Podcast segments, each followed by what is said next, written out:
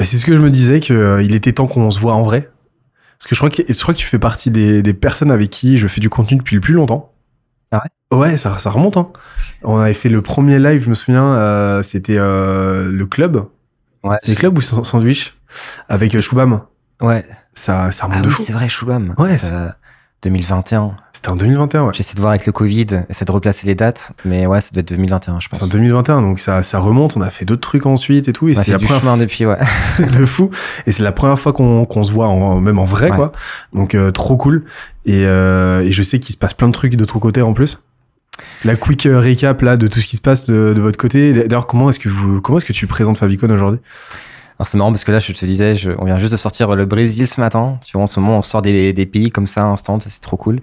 Euh, alors nous, euh, donc Favicon, historiquement, on a une plateforme d'influence qu'on propose à des marques pour trouver des influenceurs et les analyser.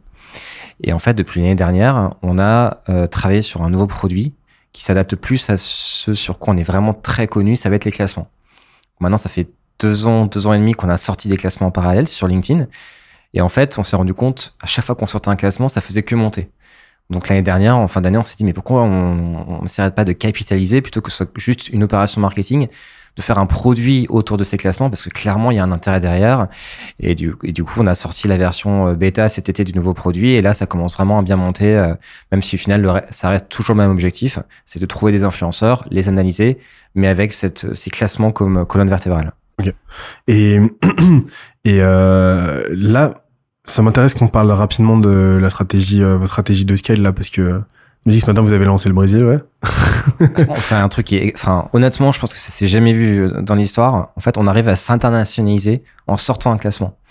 Et depuis la rentrée, depuis qu'on a vraiment mis en place la technologie euh, bah, de Favicon avec ses classements en temps réel, et quand je dis techno, c'est un truc de ouf. Là, on a aujourd'hui 155 000 classements en temps réel, en prenant en compte tous les réseaux sociaux, tous les industries. On a 600 niches.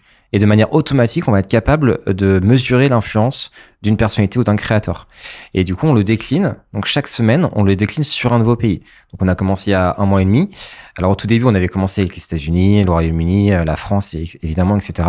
Et là, on a sorti l'Espagne, puis l'Italie, euh, puis euh, qu'est-ce qu'on a sorti après? On a sorti l'Allemagne, l'Afrique, parce qu'on sort des continents aussi. Là, ce matin, on a sorti le Brésil. Et à chaque fois, en sortant le classement, en fait, on utilise cette stratégie marketing qui est extraordinaire. C'est qu'en fait, bah, tu mets en avant des personnalités qui vont être super contentes d'être mises en avant parce que ce sont des créateurs, parce que c'est leur business. Du coup, elles vont relayer le classement.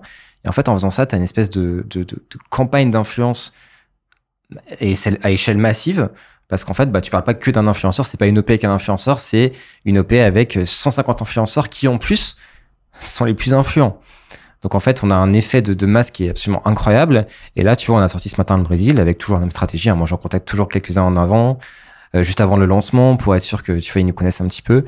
Et bam, le jour J, ça explose. Et en une journée, on est connu. C'est-à-dire que là, aujourd'hui, euh, je peux te dire qu'au Brésil, euh, ça y est, la marque Favicon, elle est implantée. Alors évidemment, il y a du travail après, il faudra continuer. Mais au Brésil, aujourd'hui, tous les acteurs un peu qui pèsent dans ce milieu connaissent la marque Favicon.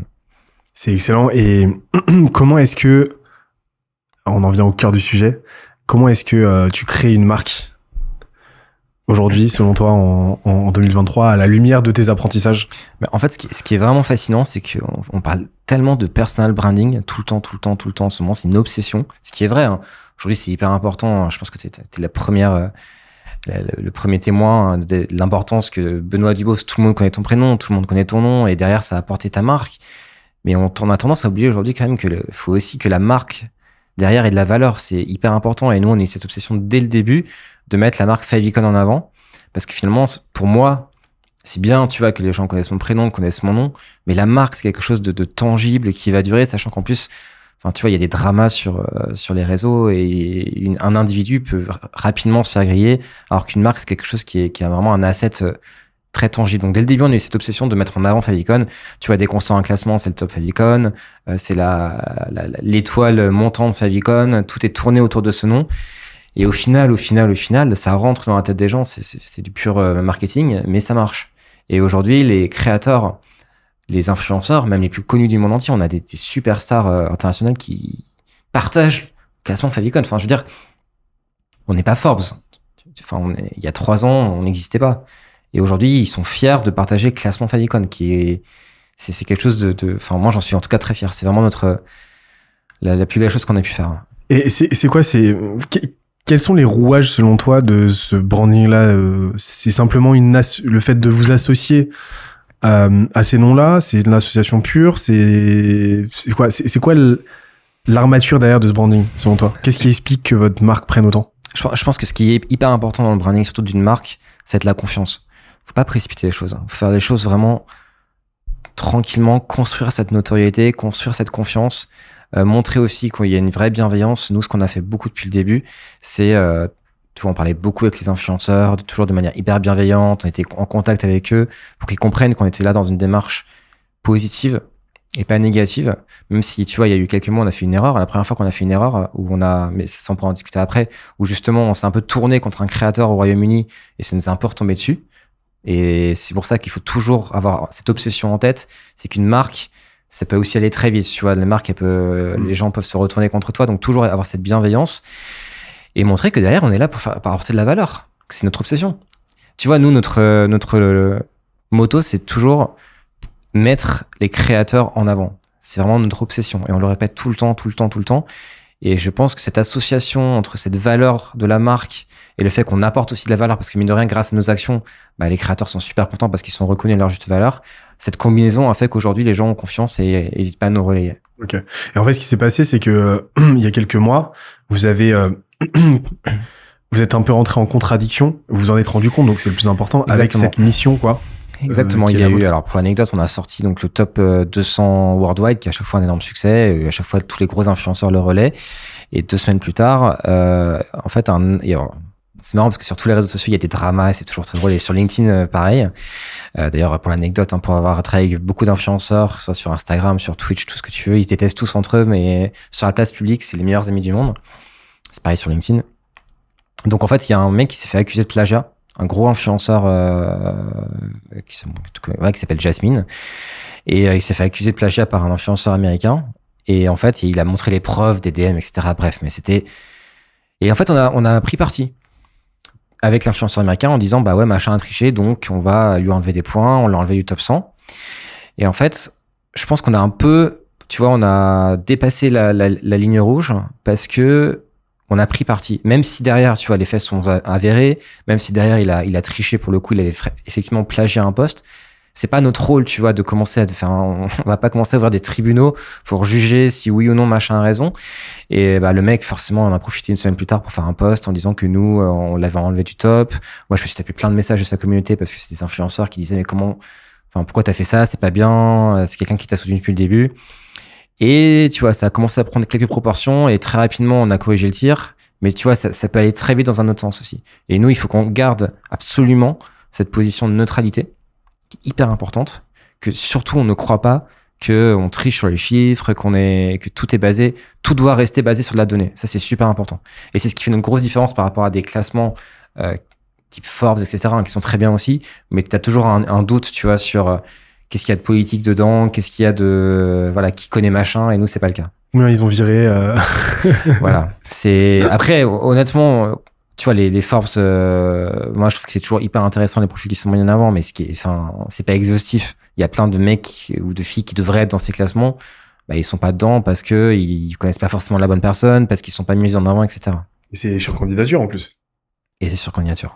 Euh, moi, le premier truc, qui- les, deux trucs pour l'instant qui en ressortent sur le branding, euh, c'est euh, bah, la notion de mission, avoir un combat vraiment Ouais. identifié, fort, que tu, que tu mènes, un ennemi aussi, et des valeurs qui vont euh, être un petit peu, euh, qui vont driver tes décisions au, au quotidien pour t'assurer de rester aligné avec ta mission. Quoi.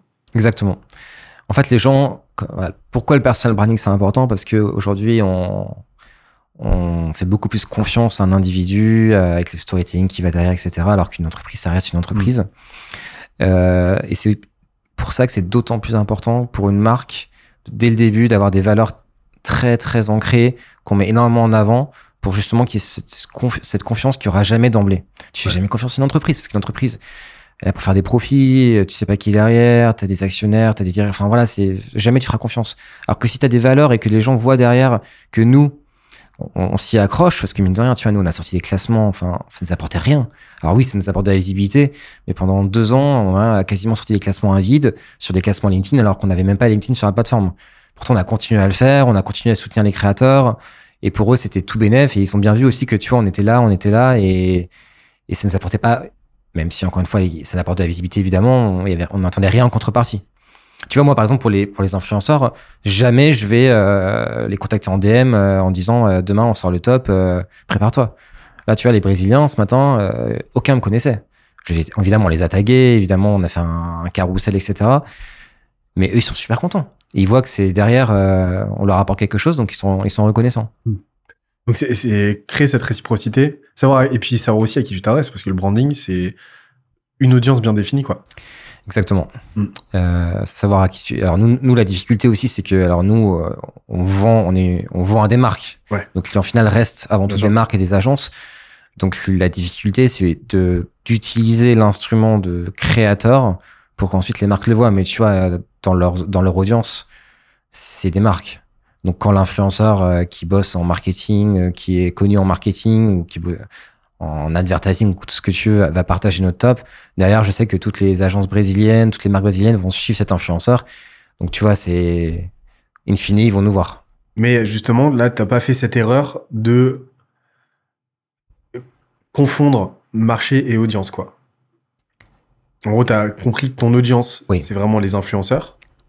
Euh, voilà, c'est ceux pour qui tu te bats, pour qui ta marque se bat. Euh, parce que tu l'as dit, votre mission, c'est euh, d'aider les influenceurs à être visibles. Mais ça n'exclut pas que euh, votre marché et vos clients ne sont pas des influenceurs. Ça va être les boîtes, ça va être les marques. Et en fait, tu crées, cette passerelle naturellement, déjà par le classement, mais naturellement, en déjà identifiant le fait que c'est deux publics distincts. Quoi. Bah, disons que nous, si on sortait les classements et que c'était pas relayé par les influenceurs, ça aurait très peu d'intérêt. C'est justement parce que derrière, ils les relaient qu'on sait que ça va toucher notre cibles finales qui vont être les marques qui vont être touchées par cet influenceur. En B2B, hein. je parle de B2B, évidemment, ce serait autre chose sur les réseaux sociaux.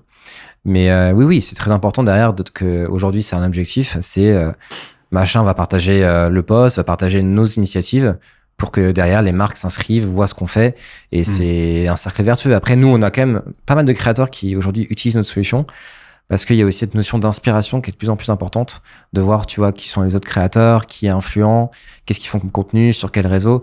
Donc, euh, c'est pas totalement vrai. C'est-à-dire que les créateurs peuvent être aussi notre cible, hmm. mais c'est pas la, la, cible finale.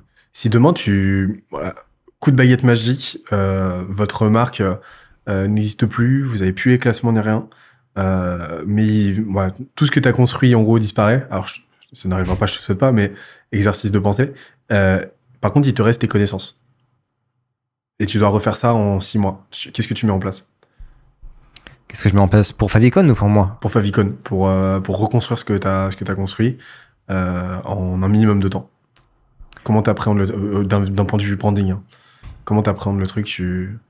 Alors ça c'est une très bonne question. Bah, je pense qu'on alors déjà il faut savoir que nous on a une connaissance, je pense, de la créateur économie et des influenceurs qui est parmi les meilleurs au monde, parce qu'à force de graviter dedans, mm. à force d'analyser tous les profils, en plus maintenant, vu qu'on sort sur tous les pays, on a vraiment une vision hyper transversale des créateurs, des trends. Et d'ailleurs, c'est hyper marrant de voir, tu vois, même au fin fond du Chili, tu vas retrouver exactement les mêmes tendances, euh, tu vois, qu'en France. Ah c'est... en fait, on se rend pas compte de la l'uniformisation euh, de, de, la créateur économie. On se rend pas compte, je pense, de l'influence qu'on va avoir, qui, que vont avoir des très gros influenceurs américains qui vraiment dictent ce qui va se passer dans d'autres pays après. C'est un truc de fou. Et là, tu vois, on va sortir le monde arabe dans deux, dans deux semaines. J'ai regardé un petit peu. C'est, même au fin fond de la Jordanie, tu retrouves des, choses que tu vois chez Jocelyn Welch. Donc c'est, juste marrant de voir euh, comment les, pays euh, s'adaptent. Et il n'y a pas tant finalement de, de spécificité locale, en tout cas sur LinkedIn, pour les réseaux sociaux.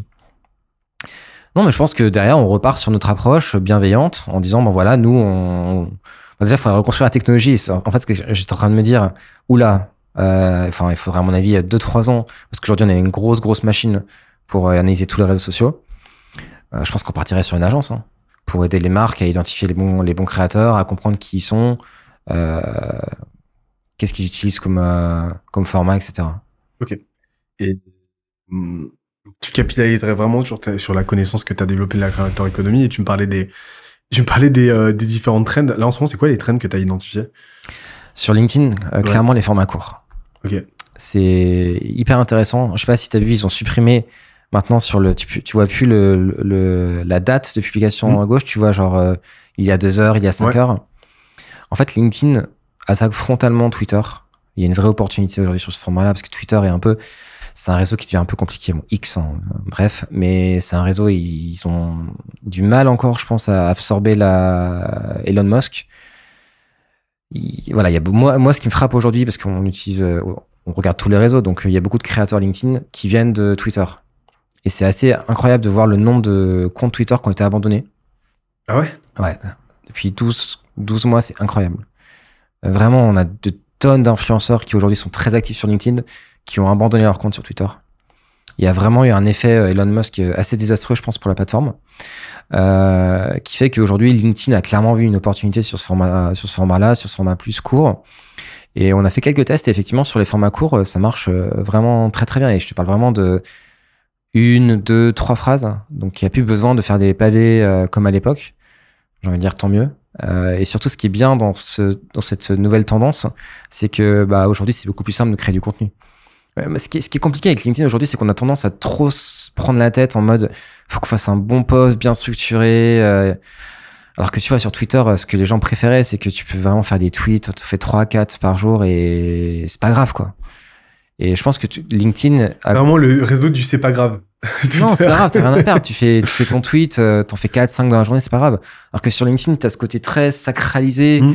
où faut vraiment que le truc soit parfait. En plus, bon, voilà, c'est devant tes collègues, tes amis, qu'il n'y a pas sur Twitter. Et je pense que LinkedIn a clairement vu une opportunité et il s'engouffre à, à fond là-dedans. Hey, c'est Benoît. J'interromps la vidéo 30 petites secondes pour parler d'un truc qui va te plaire. Tu le sais, notre métier, c'est la croissance. C'est pourquoi on se renseigne énormément, on produit énormément de contenu, autant de contenu dont on n'aura pas vocation à parler sur cette chaîne. C'est pourquoi depuis trois ans maintenant, on a une newsletter qui envoie deux fois par semaine aux gens qui sont inscrits l'essentiel à savoir pour faire grossir sa boîte. C'est pas une énième newsletter un peu bullshit. On se donne beaucoup beaucoup de mal pour apporter autant de concret que possible. Je te parle de prompt ChatGPT inédit, de notre propre création. Je te parle d'outils IA dont on fait la curation. Je te parle de micro-cours qu'on produit nous-mêmes qui t'apporteront concrètement des stratégies pour faire grossir ta boîte. Bref, ça se passe dans la description. Les retours sont franchement assez unanimes. On est déjà plus de 80 000 donc ça sera un plaisir de te compter parmi nous. On reprend la vidéo. Ciao. Moi, j'ai identifié un truc. Euh, il y a- y je regarde, j'aime bien regarder mon ratio de like euh, sur impression. Ouais. Euh, j'ai remarqué que, euh, enfin, le, le taux classique chez moi, c'est euh, entre 80, entre 80 et 120 euh, vues par like. C'est un truc que j'ai, euh, que j'ai, ça, me que paraît, ça me paraît plus relativement cohérent. Voilà, c'est juste que c'est le taux moyen, c'est dans la moyenne, c'est ça. Par contre, j'ai des euh, j'ai des posts qui vont littéralement faire 300, 400, 500 likes euh, vus par like. C'est euh, Est-ce qu'il y a beaucoup de partages? Alors ça, c'est un truc qu'on a identifié aussi. Les partages ont de plus en plus de poids. Bah, je, je, l'ai- je le pensais. Et finalement, j'ai fait exprès en ce moment de demander un like et un repost aux gens. Dans, dans, donc, j'ai augmenté mon nombre de reposts. Et j'ai pas augmenté, j'ai pas constaté Ah ouais d'augmentation de, du nombre de likes. Par contre, j'ai remarqué que euh, très souvent, mes posts à très fort reach, vraiment des reach débiles comme ça, vont, euh, vont être liés à des thématiques. Je vais parler d'IA, je vais parler de ChatGPT, ou je vais parler d'un sujet en lien avec l'actu. Cette semaine, j'ai parlé de Booba et de euh, compléments d'enquête. euh, Mm. Et ben, j'ai fait, euh, j'ai dû faire, je crois, 400 likes et j'ai fait euh, 90 000 vues. Après, l'actualité a toujours été euh, pour moi un sujet qui marche vraiment bien sur Ouais, LinkedIn. Mais je sens que algorithmiquement, il y a vraiment, vraiment une mise en avant très forte, quoi. Mais il l'encourage. Ouais, c'est c'est assez impressionnant. Et euh, le jour même, hein, enfin, Mm. pareil pour l'IA et ChatGPT, je vais, euh, j'ai déjà fait, euh, j'ai déjà fait des posts à euh, 2000, 2500 likes pour euh, 600, 700 000 vues. Ouais, mais l'IA en ce moment, c'est un truc de fou. Bah, hein. c'est délirant. Et donc, il y a vraiment quelque chose de très thématique, en fait, Mm. euh, aussi. Et, euh, euh, et par contre, je vais avoir des posts qui sont, euh, qui vont très bien marcher en nombre de likes, mais qui vont être très sanctionnés par l'algo. Qui vont faire du, bah là, aujourd'hui, j'ai fait un post à, je vais finir, je pense que le post va finir à, là, en ce moment, il doit être à 550 likes, quelque chose comme ça.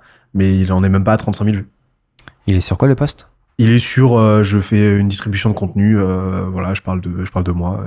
Storytelling plutôt Euh, pas storytelling, c'est euh, c'est la distribution de contenu. Donc euh, Ok, je, ouais, je ouais. tease, euh, je tease euh, ma newsletter de demain.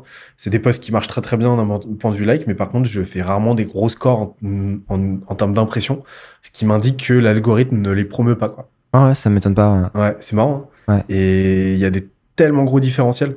Et, euh, et je savais pas que euh, il y avait ce renouveau du format court. Ah ça c'est, je, je, te- je peux te garantir que c'est le cas. Ok.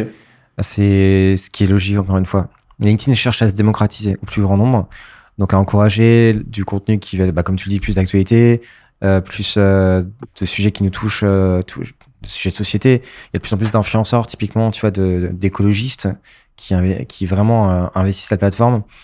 Et encore une fois, qui viennent de Twitter. C'est un truc de fou. Je pense que vraiment, enfin, je fais un article dessus, c'est incroyable le, le, le mouvement massif qu'il y a justement des gens qui faisaient du contenu qui était sur Twitter. Et vu que Twitter est devenu tellement un peu toxique, un réseau un peu sulfureux, que ces gens qui étaient habitués à créer du contenu de qualité se reconnaissent plus vraiment sur Twitter et ils vont vers LinkedIn. Et c'est encouragé par la plateforme. Et euh, est-ce que qu'est-ce que ça va provoquer structurellement euh, cette euh, Bah, je, inode? Je pense que LinkedIn va vraiment de se démocratiser et devenir un réseau de référence pour l'écrit. Réseau de référence pour la création de contenu. Nous, on le voit dans nos classements. Aujourd'hui, il y a tout le monde. Il y a des scientifiques, euh, il y a des gens, en certes, business, marketing, sales, tout ce que tu veux, mais il y a des sportifs de plus en plus. Tu vois, là, au Brésil, on a Marcelo. J'ai découvert qu'il y avait Marcelo. Il y a Anita. Il y a des, des superstars aujourd'hui qui est en, en Allemagne qu'on a sorti il y a deux semaines. Il y a Kevin Trapp, il y a des, il y a, il y a Lam, il y a, enfin, il y a des gros joueurs de foot qui sont dessus, quoi. J'ai vu John Rachid qui est arrivé il y a pas longtemps. Ouais, par exemple. J'étais j'étais mort quand j'ai vu ça. Tous, euh, bah, Snoop Dogg, qui, qui, qui est, Ouais. il y a quelques mois. Gaël mon fils. Gaël, mon fils, ça fait un peu plus de temps. Ouais, c'est un peu juste- bah, justement ouais ouais, ouais c'est un des Euh, premiers. ouais. donc, mais c'est normal. Aujourd'hui, si tu veux, c'est ta vitrine personnelle. Et quand je dis personnelle, c'est ta vitrine pour, euh, pour ta carrière, mais dans un sens, Mm. vraiment dans un sens très très large. Et c'est indispensable d'être sur LinkedIn parce que sinon, euh, ok, tu peux avoir ton blog, tu peux avoir un espace, mais LinkedIn, ça fait tellement plus de sens aujourd'hui et t'es obligé d'être présent. Et euh, comment qu'est-ce que ça va donner selon toi d'un point de vue euh, reach euh, d'avoir euh, une augmentation constante? D'un point de vue plateforme, tu vois, d'avoir une augmentation constante du nombre de, de créateurs, donc de posts publiés? Bah, je pense que beaucoup de gens se plaignent, et c'est factuel, hein, depuis un an, euh, enfin, plutôt six mois de la baisse de Reach. Et c'est normal aussi parce qu'il y a aussi beaucoup, beaucoup, beaucoup plus de contenu. Je crois que, enfin, tu vois, moi je me rappelle, il y a 3-4 ans, c'était quasiment un oligopole. À l'époque, t'avais euh, Caroline Mignot, t'avais euh, t'avais euh, Aguilar, tu vois, t'avais genre 10-15 noms, qui, qui espèce de oligopole LinkedIn français qui crée beaucoup de contenu, et t'avais encore peu de concurrence. Aujourd'hui, c'est incroyable, tout le monde crée du contenu. Donc forcément, la, la, la part de gâteau, tu vois, elle, elle est, elle est plus petite. Mais euh, à terme, il y aura aussi beaucoup plus de gens pour consommer du contenu. Et l'avantage de LinkedIn, c'est que aujourd'hui, quoi qu'il arrive, les gens ont peur de publier du contenu sur cette plateforme. Il y aura toujours une, une autocensure qu'il n'y a pas sur d'autres, parce que euh, c'est le réseau professionnel, c'est aussi le réseau où tu- Mm. tes collègues sont dessus. Donc c'est pour ça que c'est une opportunité extraordinaire. C'est que euh, il y a beaucoup, beaucoup, beaucoup de gens qui consomment, parce que quasiment tout le monde maintenant est sur LinkedIn, mais il y a tellement relativement peu de gens qui produisent du contenu que au final, tu vois, en, en 6-7 mois, si tu te mets à fond, si tu une bonne si t'as une bonne euh, ligne éditoriale, tu peux, euh, enfin, tu peux vite percer quoi. Ce qui est impossible aujourd'hui sur Insta, sur YouTube, TikTok. Il faut beaucoup plus de temps. C'est ça. Et hum, pour euh, pour revenir sur le sur le branding justement, euh, alors, on, on a posé la théorie tout à l'heure, hein, euh, mission euh, mission ennemi audience Ouais. valeur et euh, et ensuite distribution euh, au maximum. Toi, toi, aujourd'hui, comment euh, est-ce que tu au-delà des euh, au-delà des, des tops, on a on a compris qu'aujourd'hui un de vos relais de branding de distribution, c'est vraiment les classements.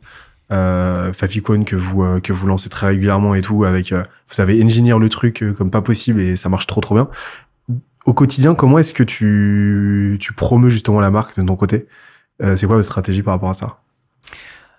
En, en fait, c'est marrant que tu reparles des classements parce que c'est un peu aussi notre, euh, c'est un peu un poison, un cadeau empoisonné parce que au final, les gens finissent par nous voir co- que comme des classements. Et c'est un peu, J'ai envie de dire, on a trop bien réussi notre mission. Ouais. Et euh, moi, ça m'arrive tout le temps, tu vois, de contacter des influenceurs ou des mecs qui, techniquement, pourraient être des, des clients finaux parce qu'ils ont une, euh, une marque euh, où je sais, ils travaillent avec des influenceurs B2B. Vous êtes les Ah, mecs des classements Vous faites autre chose que des classements? Donc c'est marrant parce qu'en ce moment, on est vraiment sur... euh, on essaie de repositionner, alors, parce qu'évidemment, les classements, c'est super important, mais de, de, de créer d'autres choses autour de ça pour que les gens puissent aussi nous voir euh, comme, euh, bah, comme ce qu'on est, c'est-à-dire un outil SaaS avec énormément de valeur ajoutée euh, qui te permet d'analyser euh, ta stratégie sur les réseaux sociaux, les influenceurs, etc. Et c'est aussi ce que je voulais dire, c'est que, tu vois, nous, on a trouvé un peu un hack pour se faire connaître, mais il faut faire vraiment attention que derrière l'objectif final, ça reste que ça te ramène du business. Et, là, pour le coup, nous, notre erreur, je pense, ça a été trop longtemps, et surtout sur le dernier lancement en septembre, le top 200 monde, puisque là, on avait un outil sur lequel s'appuyer. On a continué à mettre beaucoup trop en avant le classement, alors qu'en vrai, on aurait dû, là, pour le coup, euh, beaucoup mieux imbriquer les deux. Donc là, c'est ce qu'on est en train d'essayer de faire. Après, c'est pas grave, parce qu'au final, euh, on aura plein d'opportunités de le refaire. Mais euh, faut faire attention à ça, je pense. Hmm. En fait, vous avez. euh, moi, moi, je pense que vous êtes en train de prendre un, un pan qui est trop cool, qui est celui du média, quoi. C'est-à-dire que le, votre, votre classement, finalement, c'est votre média à vous. Exactement. Vous avez créé votre propre, euh, votre propre relais médiatique, euh, qui est un format qui est ultra original, mais ça reste un format, un, re- un relais purement média, ouais. Et donc, en fait, euh, moi, je le vois vraiment comme tel. Je le vois pas comme un produit qui vient cannibaliser votre, euh, votre product marketing, qui vient cannibaliser la distribution de ce que vous avez à vendre de votre offre. Je le vois vraiment comme euh, aujourd'hui, euh, bah, un, un des assets de branding et d'awareness Mm. principaux qui vous permettent donc derrière de, de driver la demande en fait. Après, le truc, c'est qu'on a, on a, on a vraiment créé une fonctionnalité ultra puissante qui est en gros un classement. C'est-à-dire que si quand tu vas sur Faicon, tu as une fonctionnalité de classement où tu as 150 000 classements en temps réel, tu choisis ton industrie, ton niche, ta vie, et tout est fait en temps réel avec tout le monde, etc. C'est hyper stylé. Mais je suis d'accord avec toi. On a aujourd'hui, on a, un- on a cet aspect de média qu'on est en train de creuser à fond. D'ailleurs, on a sorti une offre de sponsoring qui marche super bien. Ouais. Et c'est exactement ça, en fait. En fait, on s'associe à des acteurs dans une industrie qui sont super contents de récupérer euh, toute la hype du classement parce qu'en fait, on va co-bronder le classement avec eux. Donc, typiquement, tu vois, la semaine, pro- la semaine dernière, on a fait un, un top avec une agence qui est assez bien implantée en Afrique. Hop, Top Afrique, un des 150 000. On a mis leur logo, on a mis leur nom, on a fait les classements comme euh, un lancement comme on sait bien les faire. Ça a cartonné. Tous les, tous les leaders locaux ont parlé de ce classement, mis en avant leur marque et tout. Ils sont super contents. Et ça, on peut le décliner euh, enfin, à l'infini sur n'importe quelle industrie, n'importe quel pays, etc. Et donc euh, là, c'est là que tu vois qu'en fait, ton branding t'amène même à trouver des relais de croissance, à trouver des Exactement. relais financiers que t'aurais pas, que t'aurais pas trouvé outre mesure, quoi. Ah non, mais c'est-à-dire que ça, on n'aurait jamais pu le faire il y a trois ans, même avec la techno. C'est juste que les gens savent qu'en mettant le nom Falicon, en fait, ça, ça crédibilise Ouais. totalement le classement. Et vu que nous, on est intouchable parce qu'aujourd'hui, les gens savent vraiment que, tu vois, la data, elle est neutre, que tout est, enfin, on est intouchable là-dessus, bah, c'est tout bénéf pour le partenaire. Comment t'as fait justement pour euh, prouver ça, cette partialité, enfin cette impartialité de la donnée? Alors, ça, c'est, c'est vraiment le sujet, euh, ça nous a pris énormément de temps. Euh, on a bossé énormément pendant un an sur le, la, la formule magique. Parce que je vais être totalement transparent avec toi. hein, le- la première vraiment version du top 200 LinkedIn qu'on a sorti France à l'époque, ah, c'était euh, vraiment à l'arrache avec des, enfin, il n'y avait pas vraiment de rigueur même dans le calcul de la formule, c'était à l'arrache. Et au fur et à mesure, à partir du moment où on a commencé vraiment à devenir sérieux sur notre démarche, là, on a travaillé avec une data scientist, on a vraiment posé tout, on avait tellement de, des tonnes de data qu'on a pu mettre en place un- une formule qui est aujourd'hui vraiment euh, bulletproof de ouf. Genre, euh, enfin, tu vois, là, euh, je sais que quand on génère un classement, typiquement le Brésil, j'ai archi confiance. Évidemment, on va checker, tu vois, qu'il n'y a pas, mais c'est incroyable. C'est-à-dire que aujourd'hui, notre, no- notre algorithme est capable de dire vraiment qui est influent, parce qu'en fait, on prend tout en compte. Tu vois, j'en parlais juste avant euh, euh, avec Sixtine, qui est, pour ceux qui connaissent, qui est aussi euh, dans le top 200 LinkedIn France. On me demande, oui, vous prenez euh, l'activité, je suis moins posté, donc je vais te pénaliser. Mais non, il y a une cinquantaine de critères aujourd'hui. Il y a- il y, a des bonus, des malus, il y a, il y a, il y a le buzz rate, il y a, tellement de, de critères aujourd'hui qui font que c'est faire. C'est faire. Et ça, je pense que les gens l'ont vu au fur et à mesure. Ils voient que les classements sont pertinents. Et forcément, quand tu vois que les classements sont pertinents, bah, t'as confiance Et c'est quoi la suite là? De refaire des classements. Mais ça, c'est que c'est un vrai enseignement. C'est euh, arrêter de toujours vouloir faire du neuf. Vraiment. On a, on a cette Totalement. obsession, on a cette obsession de la nouveauté, l'innovation permanente. Sais, on s'ennuie très vite. Ouais. Forcément, en France, j'ai l'impression, on, Ouais. a- on, on- on- on déteste, on déteste la, la routine. Alors que, euh, enfin, vous avez, vous de votre côté, vous avez trouvé votre euh, cheval de Troie, vous avez trouvé votre canal. Maintenant, il s'agit de le poncer le plus Bah, on le possible. pousse quoi. à fond. Et surtout, euh, là, bah, tu vois, chaque semaine, on sort un nouveau pays. Donc là, d'ici fin de l'année, on va sortir le monde arabe. Après, on va sortir l'Asie euh, début 2024. Et non, quand je te disais faire des classements, donc je te dis, l'enjeu pour nous, c'est quand même tout le produit derrière, toute la techno, de le mettre beaucoup plus en avant avec le système de classement. On va aussi construire euh, beaucoup plus de communautaires avec les influenceurs. Donc ça, on est en train d'essayer de réfléchir à mettre en place un système. Tu vois, peut-être via Discord, ou je sais pas exactement comment on va mettre ça en place, mais c'est dommage d'être en contact avec tous ces influenceurs et finalement, il y a rien qui est, qui est fait entre eux. Mais euh, globalement, d'aller à, à fond dans notre démarche. Tu vois, par exemple, sur le- aujourd'hui, on, on, on se targue vraiment de définir précisément qui sont les, les personnalités les plus influentes en France via les réseaux sociaux. Bah, Il faut qu'on aille encore plus loin dans, tu vois, la publication de livres, la publication d'articles, euh, combien de fois ils sont cités dans Google, est-ce qu'ils sont dans l'actualité, tout ça, on pourrait le rajouter dans l'algo pour être de plus en plus précis et avoir une réponse vraiment euh, qui est à 100% viable, qui va même au-delà des réseaux sociaux, mais vraiment sur la présence digitale d'une personne. Et ça, on peut le faire et il faut qu'on continue à pousser la techno et qu'on aille au bout. Et moi, je suis convaincu que il y, y a encore du travail, mais que aujourd'hui, on commence à nous appeler comme le Forbes des créateurs. Et mais vraiment, ma vision à long ça. terme, ouais, mais quand on me dit ça, je suis trop content.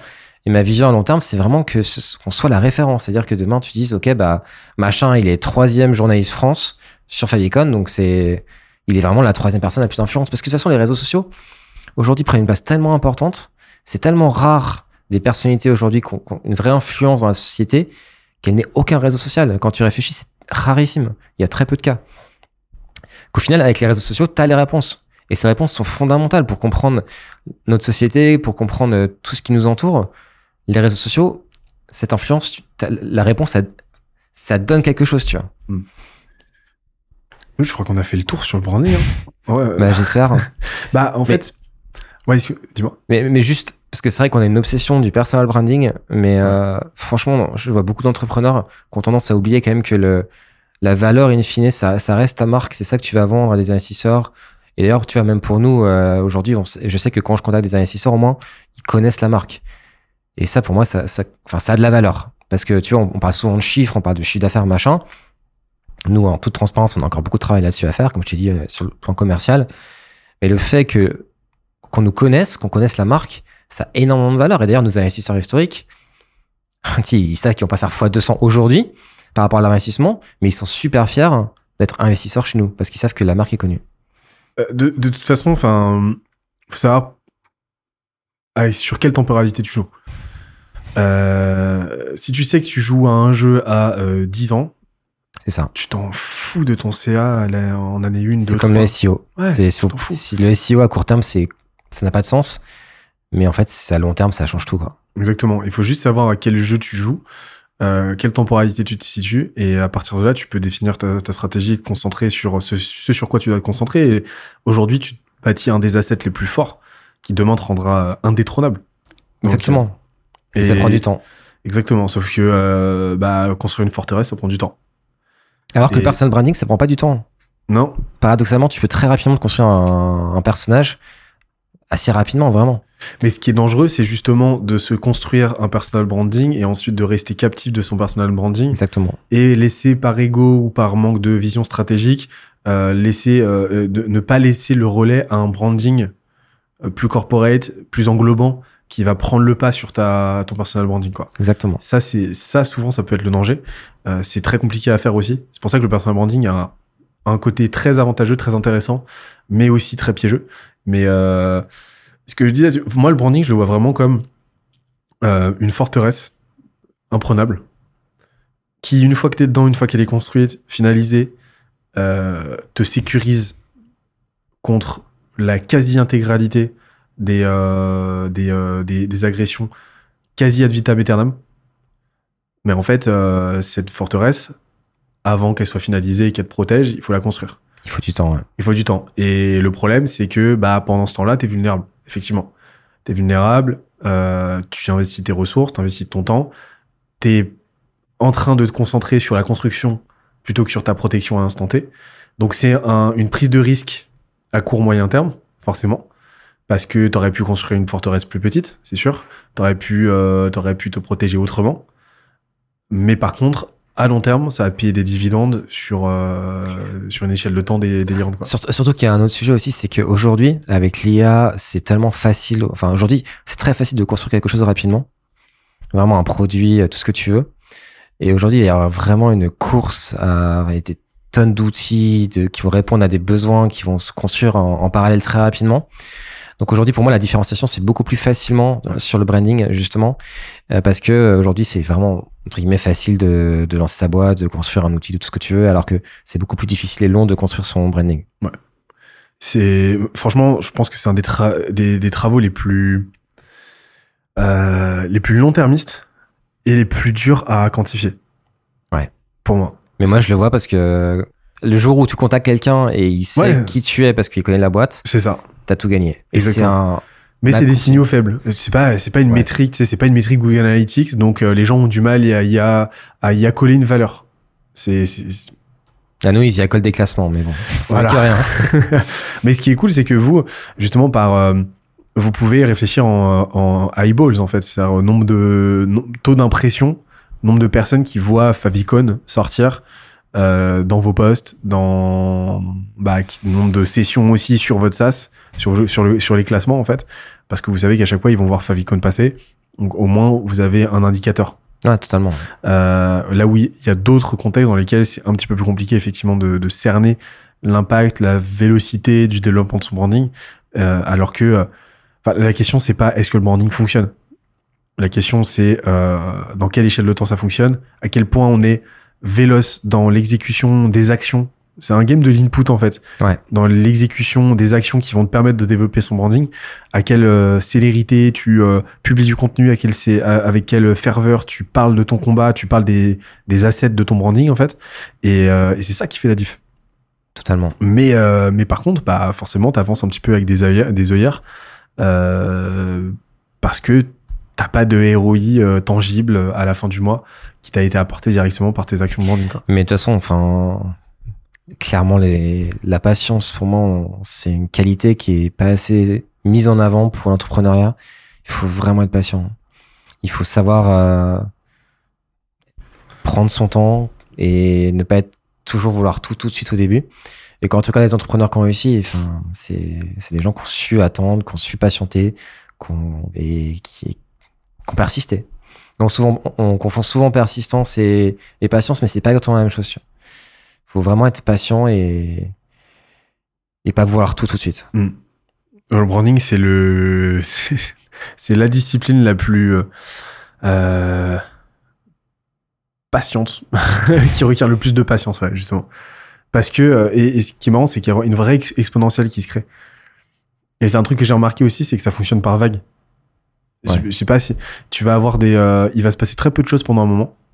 D'un coup, ça va décoller, tu vas te choper une grosse exponentielle où là, euh, t'as eu pas mal d'exemples. Euh, t'as eu l'exemple Germinal, par exemple, où t'as eu un énorme momentum d'un coup, gros appel d'air, bim, ça, a fusé fort, tu vois. Et là, t'as deux options. Soit t'exploses en vol, soit bah, t'as une accalmie. Forcément, parce qu'au bout d'un moment, le soufflet retombe.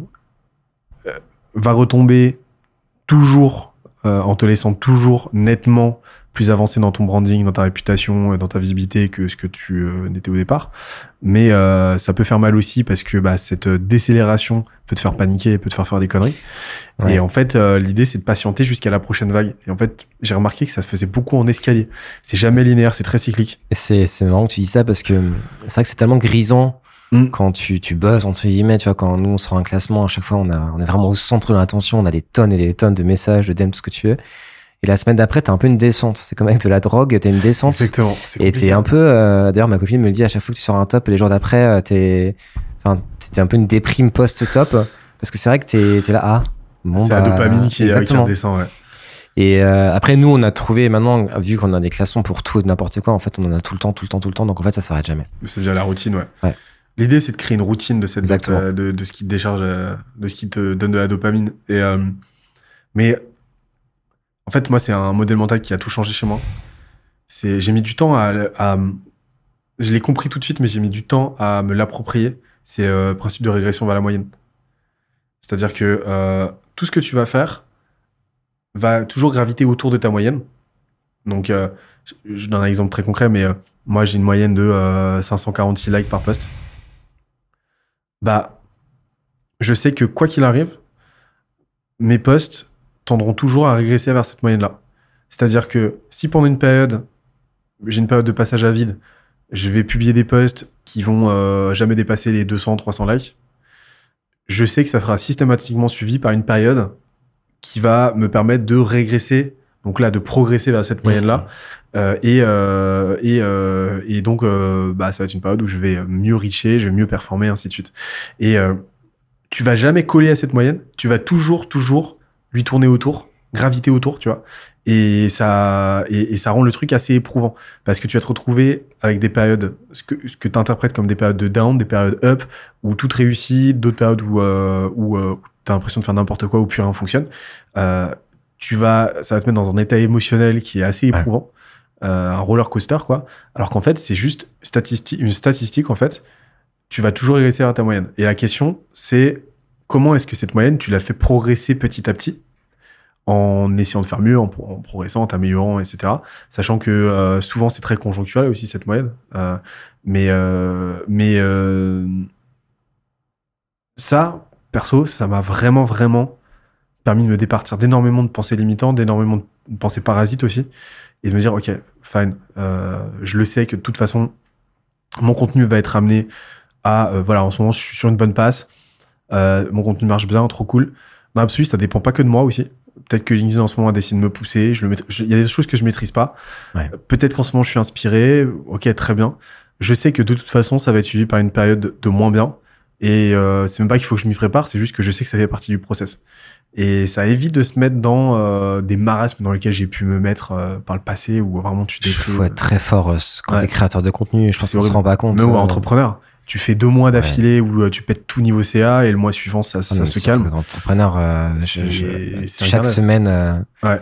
c'est roller coaster émotionnel. Et c'est marrant parce que j'ai remarqué un truc, c'est que cette année, on, on, a, on a eu des périodes, on a eu des, des grosses périodes de boost et tout. Enfin, on a, on a jamais signé le même nombre de clients d'un mois à l'autre, tu vois.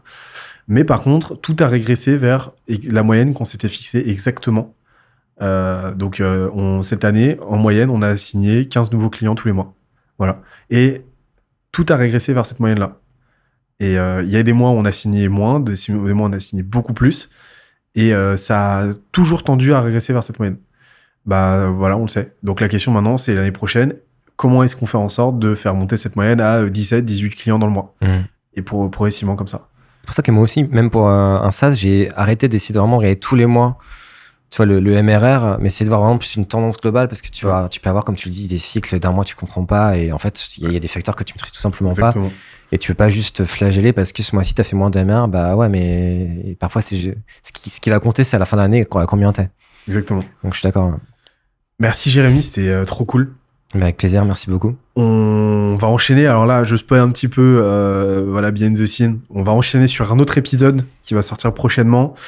Vous allez voir. Je pense que là, on a commencé à savonner un petit peu la planche les sujets qu'on abordait. On se retrouve donc très très vite. Les liens de euh, les tous les liens que vous voulez sont dans la description. Vraiment, il y a tous les liens du monde. Et euh, et ciao. À la prochaine, Jérémy. À la prochaine. Merci beaucoup. Bye.